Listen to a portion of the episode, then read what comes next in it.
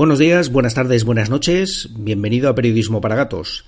Soy José Manuel Rodríguez y este es el episodio número 15 de este podcast en el que hablamos con gente interesante sobre el presente y el futuro de la industria de los medios de comunicación, el periodismo, las tendencias que nos rodean en todo este sector, etcétera.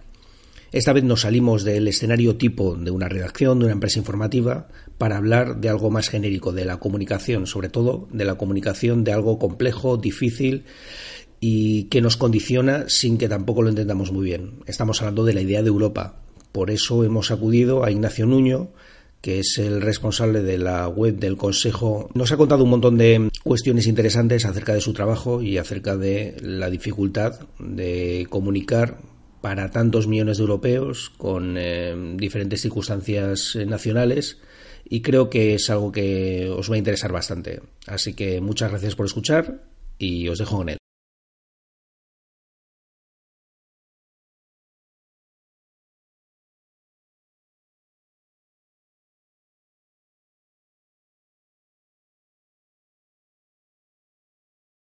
Ignacio Nuño, buenas tardes.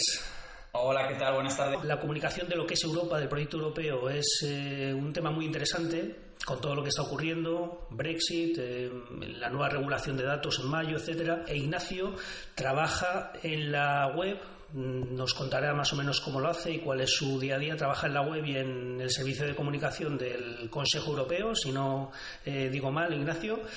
No, lo has hecho muy bien. Eso es. Y ahora mismo nos va a contar pues eh, cómo llegó ahí y cuál es su día a día, así que todo tuyo, Ignacio. Muy bien. Bueno, yo creo que el, el, primer reto es un poco explicar esto que ha surgido en la presentación y es qué es eh, el Consejo Europeo y qué es el Consejo de la Unión Europea. Que ya la verdad es que en la selección de nombres es un reto en la comunicación, porque no ayuda mucho a diferenciar eh, cuál es la diferencia entre estas dos instituciones, que son en realidad dos instituciones europeas diferentes. El eh, Consejo Europeo, digamos, que es lo que representa a los líderes para hacerlo así eh, simplificar, es cuando Rajoy viene a Bruselas, cuando Merkel viene a Bruselas, se reúnen en el Consejo Europeo y cuando nuestros ministros, el ministro de Transporte, el ministro de Asuntos Exteriores, viene a Bruselas, se reúne en el Consejo de la Unión Europea. Esa es básicamente eh, la diferencia en la formación. Eh, cuando vienen eh, Rajoy, Merkel, Macron, etcétera, eh, discuten sobre más líneas políticas generales y cuando vienen los ministros sobre políticas más concretas. Esto que, bueno, puede parecer sencillo en el branding, por utilizar un anglicismo ahí, de las instituciones ya es un poco complejo porque los nombres se asemejan mucho. Y si ponemos también en la balanza que hay una institución que no es europea, no es de la Unión Europea, que es el Consejo de Europa, pues tenemos tres instituciones con nombres eh, muy similares y que a veces lleva a confusión. Y esto, simplemente esto es uno de los eh, eh, principales retos de comunicar aquí dentro del, dentro del Consejo. Esto que acabas de decir está muy bien porque ya nos sitúa en el gran tema que yo quiero tratar hoy contigo y es lo difícil, lo complejo que es trabajar en una mm, estructura tan grande en la que, como dices, hay instituciones que eh, colaboran, se superponen en cierta manera, pero que es todo muy grande, em, a gran nivel, a mucha altura, digamos. Y ahí estás tú trabajando en la web y en el área de comunicación. Cuéntanos un poco cómo es tu día a día.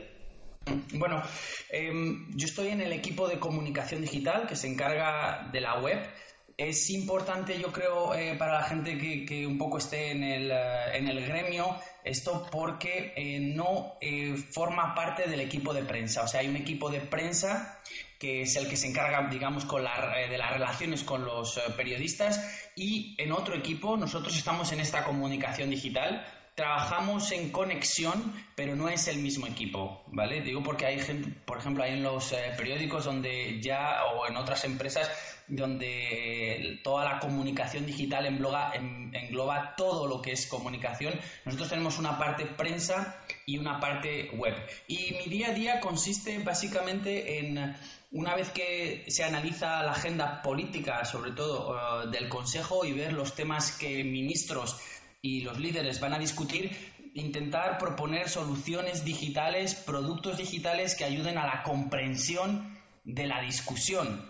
Eh, primero, antes de que se discuta sobre la agenda eh, de lo que se va a discutir, cuáles son las posibles implicaciones de esas discusiones y una vez que se ha discutido, explicar de la mejor forma posible eh, cuáles son los resultados de esa discusión, si se han tomado decisiones, si no, en qué punto de la negociación se encuentran y cuáles son también eh, los posibles eh, resultados de, estos, eh, de estas decisiones que se han tomado en los ciudadanos. Para esto tenemos contenido en la web, tenemos contenido audiovisual con vídeos, animaciones, infografías, tenemos herramientas, digamos, un poco que nos permiten pues ponerlo en práctica. Y luego una parte en la que yo también trabajo es en en el eh, user research, en saber un poco eh, antes de lanzar algo cuál puede ser el feeling. Y lo siento por todos estos anglicismos, me había prometido utilizar lo menos posibles, pero em, así un poco es eh, lo que me va,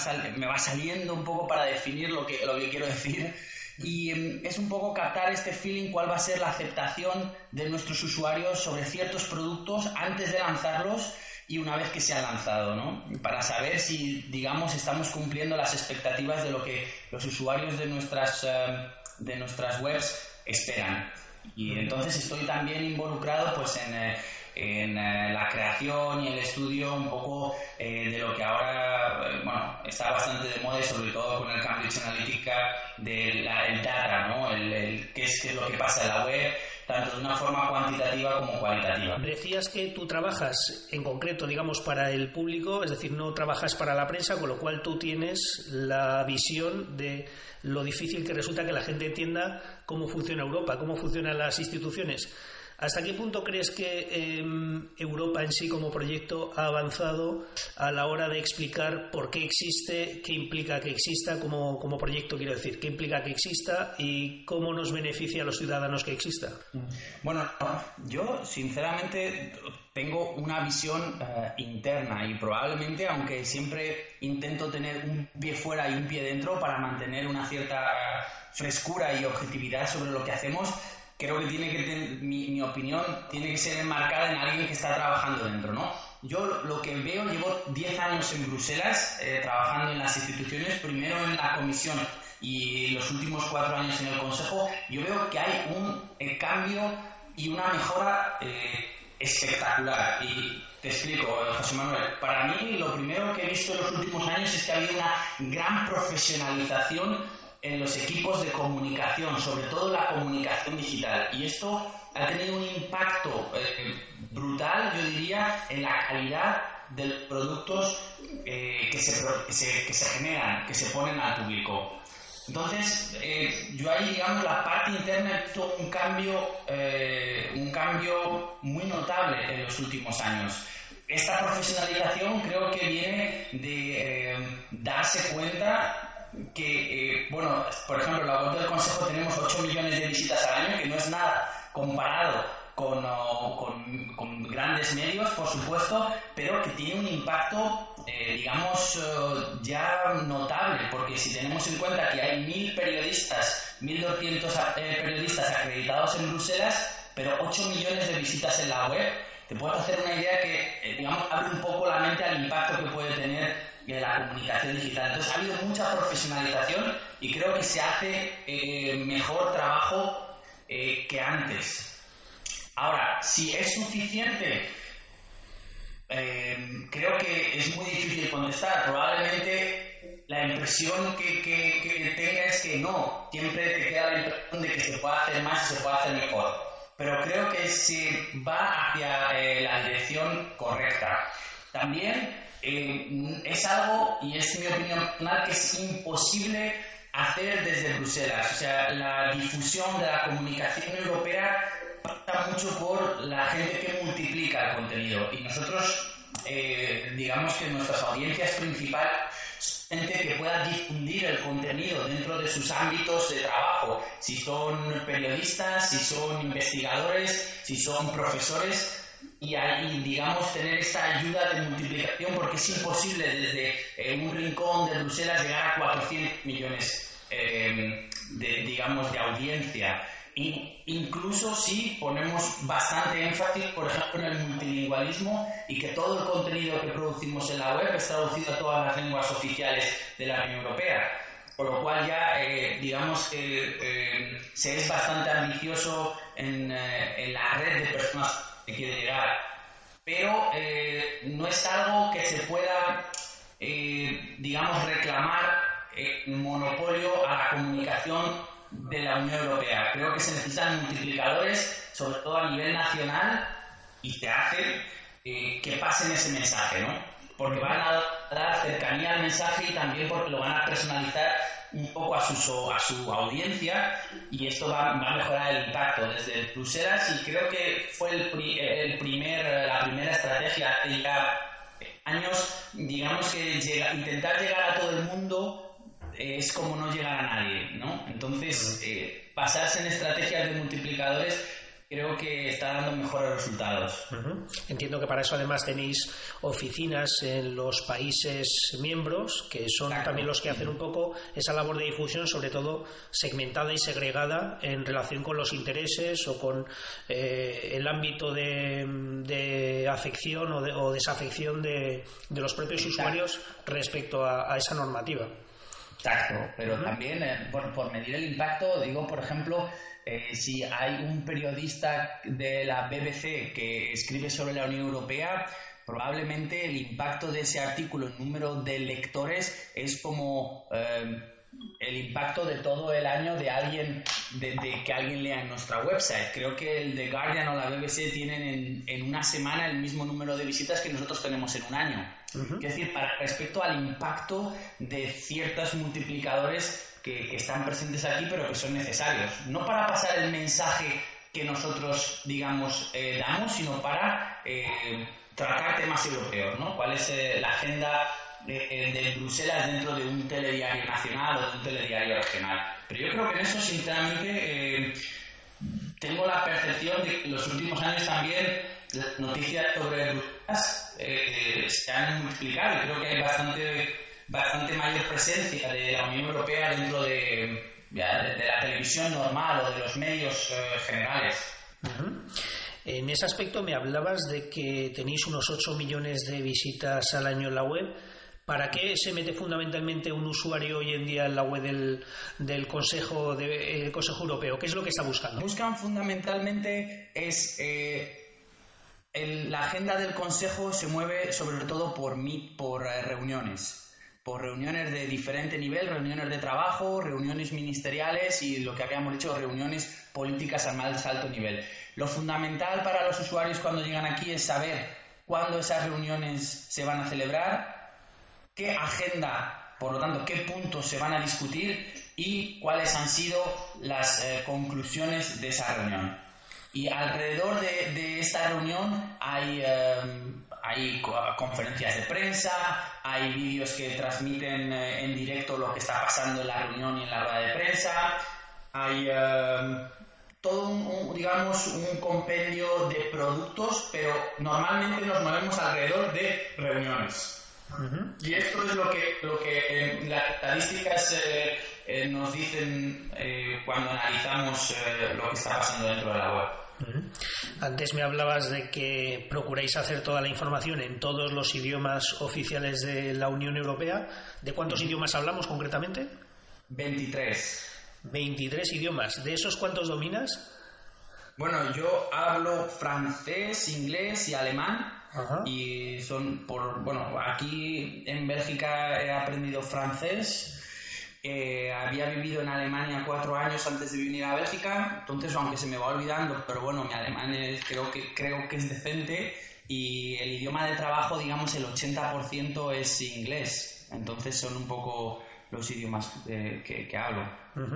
Sí, porque en ese aspecto, cuando uno se tiene que dirigir a una audiencia tan enorme y tan variada, tan diversa en idiomas, entiendo que tenéis un flujo de trabajo con traductores, con personas de diferentes países que os pueden ofrecer pues eh, la interpretación más que la traducción incluso a veces de, las cosas que queréis comunicar. ¿Hasta qué punto tenéis un, o, sea, cómo es, cómo de complejo es el entramado que tenéis, el flujo de trabajo para poder comunicar todas esas cosas en todos esos idiomas? Em, las traducciones en la web se hacen, las hacen profesionales, o sea, traductores profesionales. Eh, normalmente el 90% del contenido se escribe o se crea en inglés.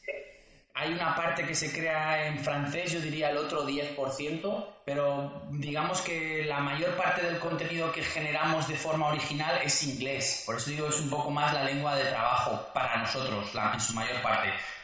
Y luego, una vez que vemos que se ha generado el contenido en inglés, se manda a los traductores y los traductores eh, eh, traducen esa versión original cada uno en, la lengua. Hay equipos de traducción para cada lengua oficial y una vez que lo han traducido, digamos que eh, apretan el botón y ese contenido va directamente a la web. ¿De qué país recibe la web el mayor número de visitas? Bueno, lo recibe de Bélgica, eh, porque digamos que está la burbuja europea, la gente ahí, eh, bueno, hay una cierta burbuja aquí que, digamos, eh, está rodea lo que es las instituciones europeas y son las personas más interesadas.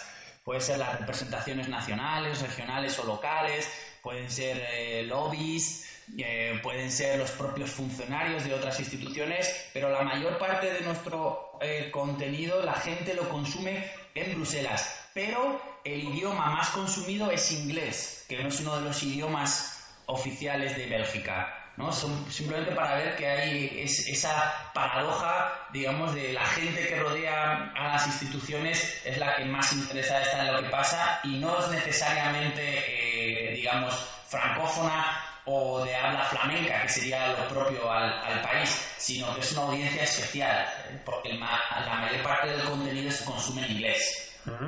Cuando hablamos de tantos países, de 23 idiomas, ¿Qué es lo que os planteáis vosotros a la hora de fijar métricas de mejora? Es decir, en este idioma nos leen menos de lo que, de lo que deberían, queremos que nos lean más, queremos que lean más eh, esta clase de piezas eh, desde este país que parece que está poco implicado en la construcción europea. ¿Qué métricas mejoráis, o sea, manejáis para, digamos, mejorar año a año? Exacto, a ver, es un poco lo que he dicho. A ver, hay una digamos, eh, un núcleo duro que es eh, la versión inglesa porque es la más consumida, ¿vale? Entonces, digamos que, y es la versión original, digamos, ¿eh? que se publica. No se publica, no se publica todo al mismo tiempo porque las traducciones no llegan al mismo tiempo, pero hay contenidos específicos que sí, que se espera que todo esté traducido para ponerlo, para ponerlo en la web. Esto depende un poco del tipo de producto que sea pero eh, hay dos, digamos, dos ramas. Una es consolidar la versión inglesa y que analizarla de la forma más profunda posible porque es la que más impacto tiene los eh, digamos en la audiencia la más consumida pero luego como has dicho tenemos eh, estrategias y campañas basadas en lenguaje no solo en la web pero también nos ayuda un poco las opciones eh, que dan los medios sociales para lanzar campañas en diferentes países o por, diferentes lenguas. Un poco para, eh, como sabemos que eh, gente que de habla nativa, no inglesa, consume el contenido en inglés, para hacer un poco de campaña y de, de crear un poco conciencia de que existen otras eh, otras versiones y que probablemente el mismo contenido lo pueden encontrar en, la, en, su, lengua, en su lengua nativa. Entonces lo que hacemos es un poco eh, campañas específicas eh, para diferentes países con el hecho de dar un poco de visibilidad a la versión lingüística de ese país. Me has hablado ahora de redes sociales. Entiendo que eso también forma parte de, de tu trabajo, de tu ámbito laboral.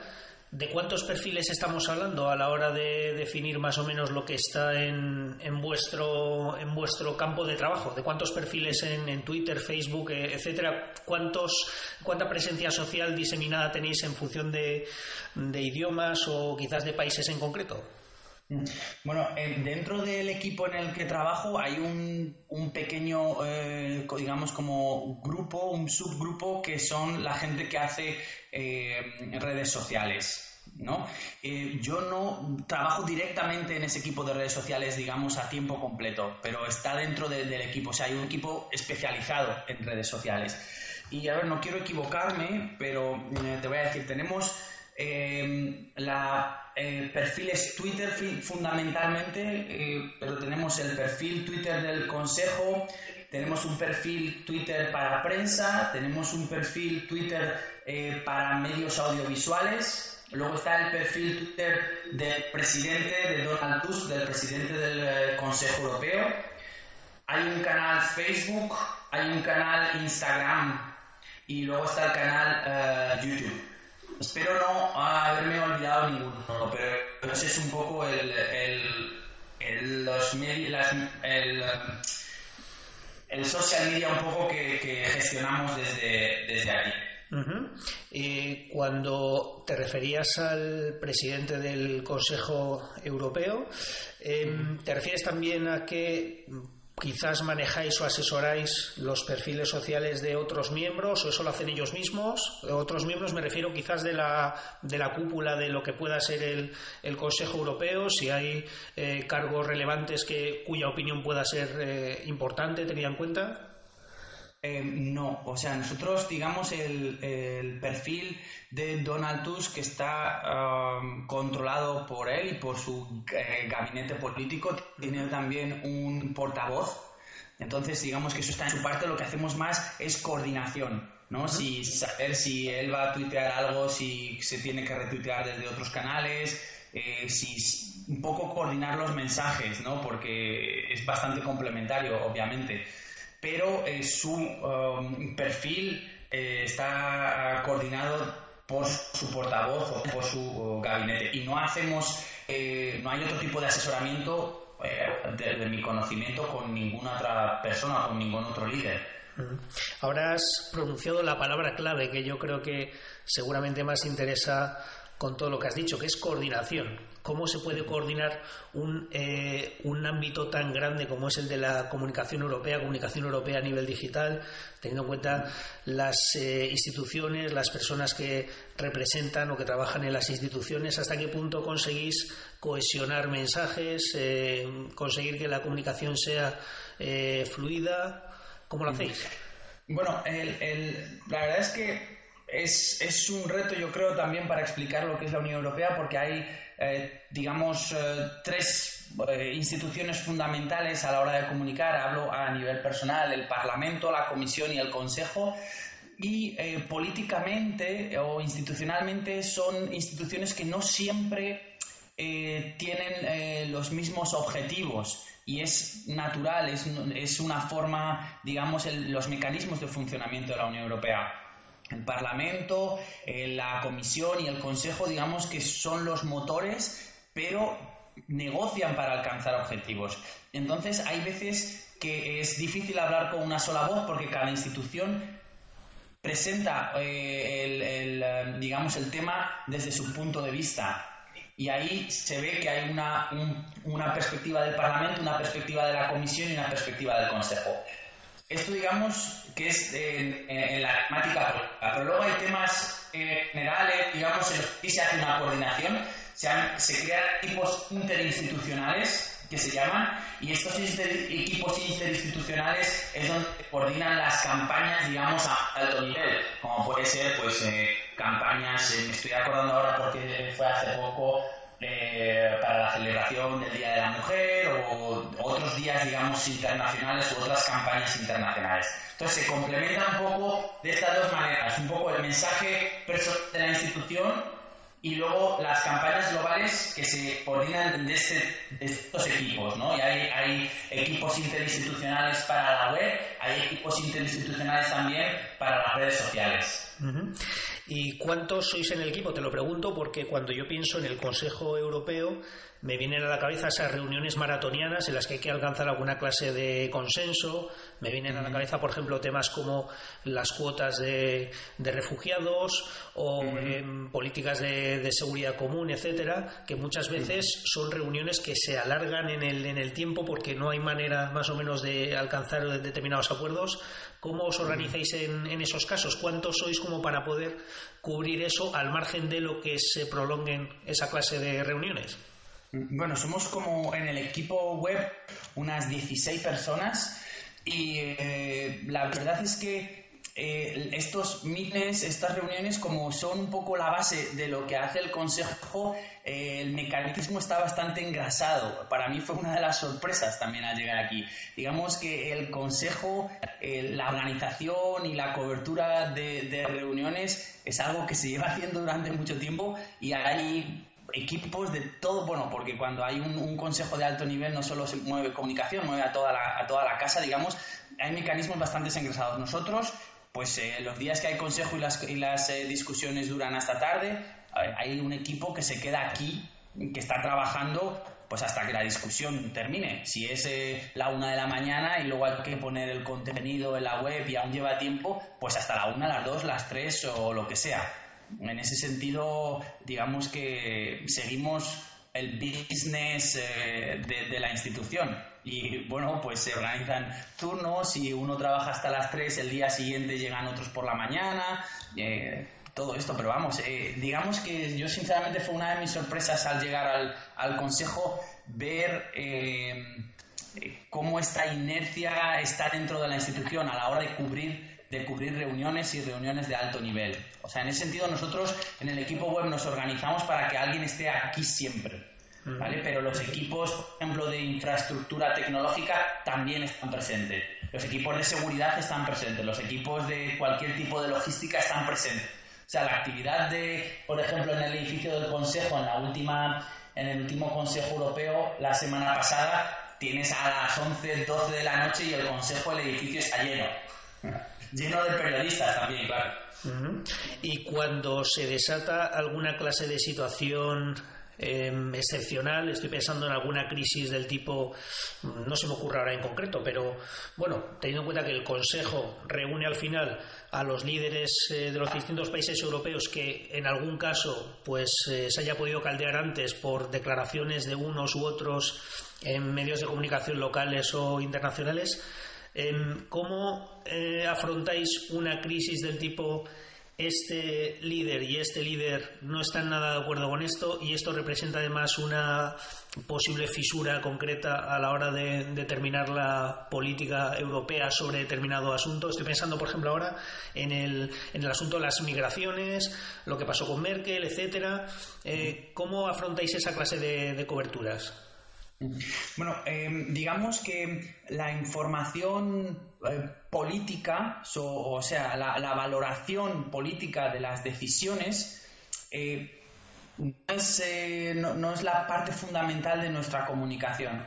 digo dentro de la web del Consejo, ¿no? Porque las, digamos, las voces nacionales se son, son, los propios países o los propios líderes los que, eh, digamos, tienen la propiedad de, esa evaluación, de saber si la cuota eh, ha sido eh, demasiado elevada o ha quedado o ha sido no lo suficientemente generosa. Ese tipo de valoraciones, por lo general, yo diría el 100, casi el 100% de las veces, no se hace dentro de la web. En la web lo que nos centramos es en un tono más neutro y más eh, referido a los hechos. O sea, ha habido una discusión, esto es, el, esto es lo que se ha alcanzado. Hay unas cuotas para pesca, esto es lo que se ha alcanzado. Y luego la voz política, digamos, viene de parte del presidente, de Donald Tusk, sí viene, y luego de los diferentes actores nacionales pero no hay una comunicación, digamos, en ese sentido eh, de posicionamiento respecto eh, a las decisiones. Nosotros sacamos la información, digamos, bueno, eh, se discutieron estos temas, esto fue lo que se acordó, se discutirá en el, eh, futuro, esta era la agenda, estos son los resultados. Pero la valoración de esos resultados nosotros, o de esas decisiones, no la hacemos, que sería una valoración más política, se hace a nivel nacional o por medio de de Donald Tusk, del presidente del Consejo Europeo, que él sí tiene una voz, digamos, eh, para poder hablar en ese nivel. Pero nosotros nos centramos más en la información sobre los hechos. Y antes comentabas que estuviste trabajando en la Comisión Europea. ¿Cuál es, el, ¿Cuál es para ti el mayor cambio de haber pasado de la Comisión Europea, que viene a ser más o menos lo que sería el gobierno de la Unión Europea, al Consejo Europeo? ¿Cuál fue para ti el mayor cambio profesional de pasar de una institución a otra? En la Unión Europea eh, digamos, estuve trabajando en, algunos eh, directorios generales, eh, particularmente en desarrollo y también en mercado interno. Y el, digamos, el acercamiento a, la información era más técnica. La Comisión Europea propone legislación que tiene que ser decidida luego por el Parlamento y por el Consejo, pero en esta proposición hay discusiones más técnicas. Eh, cómo se va a hacer, cuáles son eh, los detalles de lo que se va a proponer. Mientras que al llegar al Consejo hay un posicionamiento un poco más político, porque en realidad son los países miembros los que están aquí discutiendo y votando.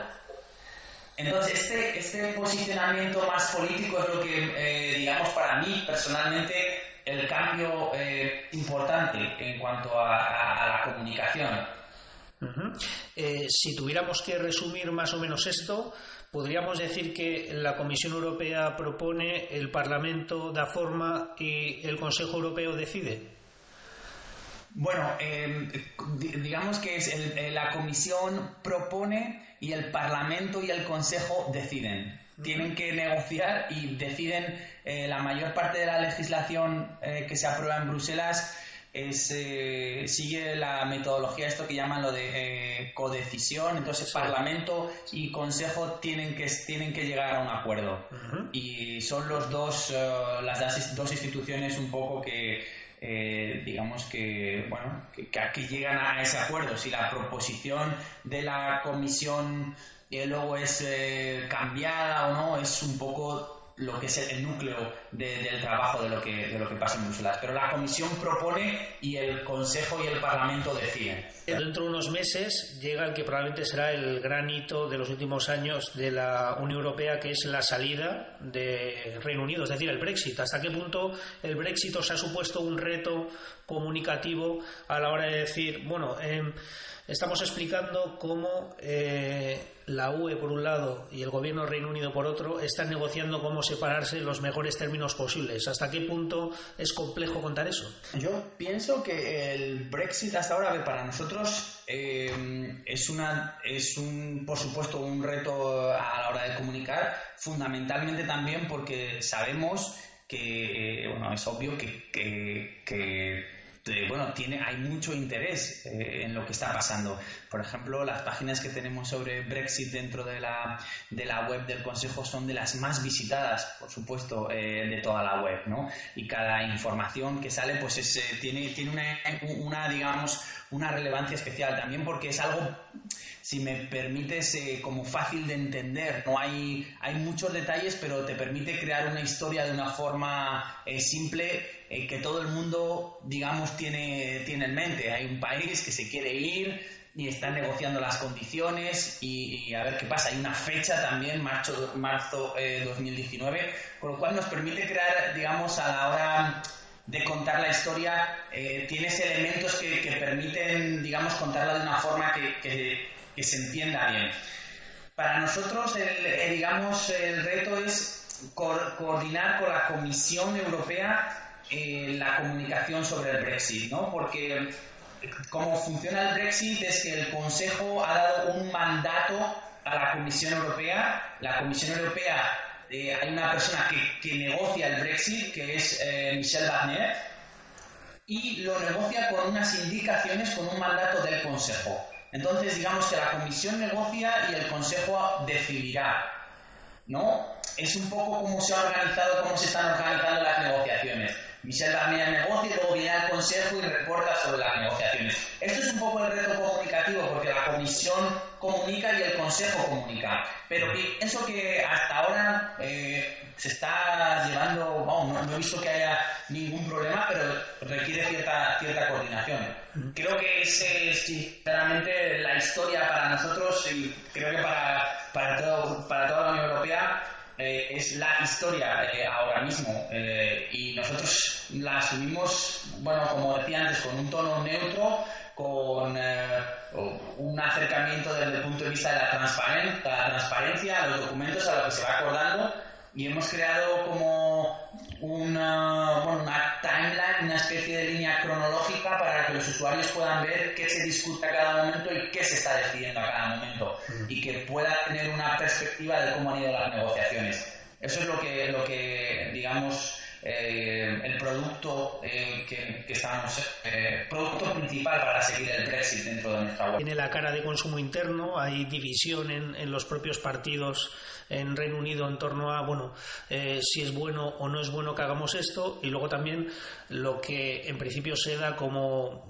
mensaje más o menos Em, digamos, nacional en torno a nos queremos salir por estas cosas. Y claro, algunas de estas cosas pueden ser más o menos reales que otras, ¿no? Entonces, es lo que tú decías, ¿no? Hasta qué punto parte de lo que se ha usado para, em, eh, digamos, justificar que se haga el Brexit, que exista el Brexit, es más o menos cierto y hasta qué punto, la, en, este caso, tu equipo, el, equipo de comunicación digital del Consejo Europeo, tiene que salir al paso no para aclarar que determinadas cosas que quizás vienen desde Reino Unido, pues no son ciertas o son muy matizables. Eh, estoy de acuerdo. Nosotros, en ese caso, eh, digamos que al crear el producto eh, para comunicar, lo que hacemos es no es eh, digamos una valoración pero poner enfrente los datos por ejemplo no es el caso Brexit pero es un caso a ver creo que relativamente similar con la crisis que hubo la semana pasada sobre el comercio con Estados Unidos y la Unión Europea que parecía bueno que iba a haber la vuelta a aranceles y cosas así. Bueno pues hizo un producto de comunicación para digamos meter en valor esas relaciones, no, no de una forma, digamos, eh, valorando, pero explicando cuál es el volumen de lo que hay hoy en día y, cómo, digamos, el impacto que puede tener en uno y otro país. Lo mismo un poco con el Brexit, no esa una valoración política, pero eh, si la Unión Europea ha puesto algo sobre la mesa, por ejemplo, al inicio de la negociación, y eh, se consolida en diferentes partes del proceso y al final ya tiene un momento que esto es nuevo, pues simplemente meter en valor que el, el proceso venía desde tanto tiempo y ese documento eh, puso sobre la mesa en septiembre de, de tal año. Eh, no sé si me explico, es un poco la opinión mm. neutral y, basada en hechos, pero no, en ese sentido no, digamos, hacemos no es la palabra adecuada, no hay una contra una contraofensiva sobre, sobre temas que pudieran ser, eh, no sé, que haya mensajes políticos que puedan, no sé, buscar eh, un impacto más emocional, no sé cómo decir. Fíjate, esto, eh, a medida que me estaba respondiendo, me estaba viniendo a la cabeza un caso más o menos similar a, un nivel muchísimo menor que sucedió hace unas semanas y de hecho tuvo respuesta por una institución oficial que no sabría decir cuál es, supongo que la del Parlamento Europeo, que fue cuando en alguna parte se publicó que la Unión Europea iba a prohibir los kebabs. Y entonces eso empezó a dar vueltas por ahí y luego resulta que no era cierto. Entonces eh, el asunto de las contramedidas o posibles contramedidas eh, frente a eh, información falsa o información no, no acertada sobre lo que está haciendo Europa sobre determinados temas, entiendo que también es algo que podéis tener sobre la mesa en algún momento, ¿no? Total, sí, en ese caso, eh, hablo de memoria, creo que fue la comisión, porque es un poco la que, eh, como decíamos antes, discute esa parte más técnica, la que sale al paso sobre estos eh, rumores que de repente, o malentendidos, que de repente surgen. Y hay un... en ese caso yo creo que fue el equipo prensa el que contestó rápidamente un poco para explicar lo que, lo que había detrás de, ese rumor o, de ese malentendido. Pero, mm, digamos, el, el, núcleo de lo que eh, nosotros hacemos en la web no está relacionado con, este, con esta reacción, eh, digamos, en cuestión de minutos. Ahí es el equipo prensa el que puede sacar un comunicado para aclarar las cosas o para responder digamos, nuestro timing es un pelín eh, más, más, amplio, ¿no? Si vamos a, nos lleva a elaborar un producto o si tenemos que reaccionar, eh, aunque sea en la web, aunque el comunicado salga en la web, pero hay, que diferenciar entre la plataforma, que sí, bueno, el, comunicado sale en la web, y el producto digital que nos lleva un poco más de tiempo a lo mejor porque es más elaborado que el simple eh, escribir un, comunicado. No sé si me explico. Sí, sí. Y bueno, por ir derivando un poco el asunto a la experiencia personal, que también interesará mucho a los oyentes, tú llevas ya unos cuantos años viviendo en Bruselas, ¿cómo llegaste allí? ¿Cuál es la trayectoria que te lleva a, em, pues eso, nacer en España, trabajar en España? Llega un momento que dices, me voy a Bruselas a trabajar en instituciones europeas. Em, yo estudié periodismo, ejercí unos años como periodista en España y em, decidí para eh, acabar la carrera porque estaba trabajando y estudiando a la vez que me tenía que centrar en estudiar y me decidí eh, cogerme un Erasmus y me fui a Alemania. Y en Alemania eh, vi que aquello me gustaba e hice, después de acabar periodismo, hice un máster en estudios europeos. Y entonces ya empecé un poco a orientarme a Bruselas. Luego hice una beca ICEX, Instituto de Comercio Exterior, y me enviaron a Alemania otra vez, o sea, al final estuve cuatro años en Alemania y después de hacer ICEX eh, hice unos exámenes y me vine para Bruselas y esto fue en marzo 2008 y desde entonces. ¿Y se vive bien en Bruselas? ¿Tú qué dirías de tu experiencia? ¿Y es una ciudad en la que al margen de toda la, todo el aparataje de las instituciones europeas eh, es un buen sitio para vivir? A mí me parece que sí. O sea, eh, para vivir a lo mejor es un poco eh, personal, que cada uno tiene una opinión diferente, pero para trabajar es un buen sitio, sin duda. Y yo creo que para vivir también, Bruselas eh, es una ciudad relativamente pequeña, bueno, tiene un millón de habitantes, tampoco es que sea, digamos, un mastodonte a lo Londres y te permite moverte bien. Hay un ambiente, por lo menos alrededor de las instituciones, eh, muy internacional, que me parece que, aunque lleve 10 años aquí, me sigue pareciendo interesante. Y aparte del clima, yo creo que el resto eh, más o menos funciona bien. Creo. Lo único que si estás mirando al cielo, pues sí puede ser un poco deprimente. Porque llueve a menudo, según, según tengo entendido allí, ¿no? Sí, llueve a menudo, llueve a menudo. O sea, el clima no, no se puede vender de ninguna forma. Pero aparte de eso, si sinceramente, si, si se logra un poco eso, no mirar eh, al cielo todo el rato, creo que la ciudad em, es bastante cómoda, es bastante abierta y pues se puede compaginar un trabajo interesante con una vida social, sinceramente también, eh, también interesante. Yo estuve hace algunos años en Bélgica y me llamó mucho la atención una cosa y es el hecho de que prácticamente es un país dividido en dos con Bruselas en medio. ¿Hasta qué punto eh, es eh, o resulta curioso o relevante el hecho de que al final Bruselas, Bruselas sea una especie de plaza internacional en un país que está prácticamente dividido en dos? Bueno, em, digamos que mi percepción eh, de Bélgica está fundamentada en Bruselas. Eh, eso, eso está claro. Conozco el país, un poco de visitar las ciudades, los fines de semana y esto, pero eh, no tengo este, esta visión, digamos, como puede tener cualquier otro belga sobre cómo se, cuál es el, sentimiento del país. Yo veo las noticias, por supuesto, como cualquier otra persona de las tensiones eh, nacionalistas, eh, pero no, no, llego, creo que vivo en, un sentido eh, de una forma un poco paralela a, a lo que puede sentir alguien que haya nacido aquí y haya vivido aquí de una forma normal, ¿no? En ese sentido, creo que para, mm, eh, no sé si para bien o para mal, creo que más para mal, pero eh, la burbuja que se crea alrededor de las instituciones es un ambiente muy internacional que no llega, digamos, eh, a fundirse del completo con la vida normal belga. No sé cómo es en otras ciudades, pero siempre mantienes un poco eh, no sé, un, perfil un poco diferente. O sea que no te puedo decir, eh, no sé cuáles son los sentimientos o hablar en boca de alguien que ha venido aquí que diga, bueno, pues los flamencos no llevan razón, o sí llevan razón, o ese tipo de cosas. Yo en ese sentido tengo una vida más de Bruselas.